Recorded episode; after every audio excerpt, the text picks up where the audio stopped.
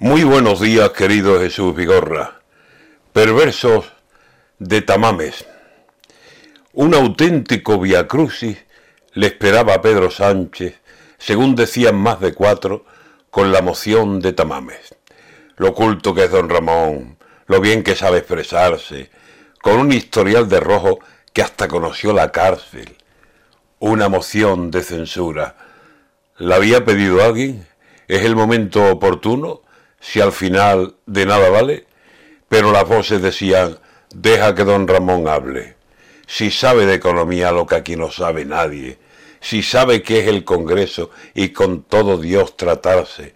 Si hace años peina canas, aunque de azafrán las tape.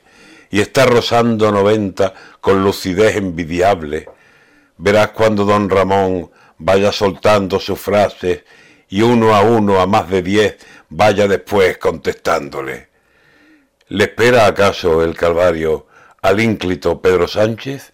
Eso pensaba yo antier, mas no lo pensé ayer tarde, porque don Ramón está, y no es porque sea cobarde, diciendo que no es tan malo este gobierno de Sánchez. No diré yo que el peor, ha dicho don Ramón. Oh, madre. Y a modo de terminar, don Ramón, de despacharse, ha dicho, le tengo estima. Pues vaya si es mocionante.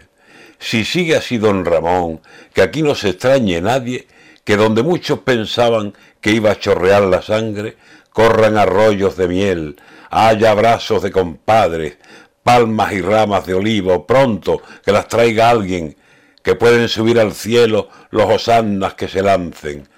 Como es cuaresma, que algunos triduo y besamanos paguen, dejen coronas de espinas para ocasiones más graves.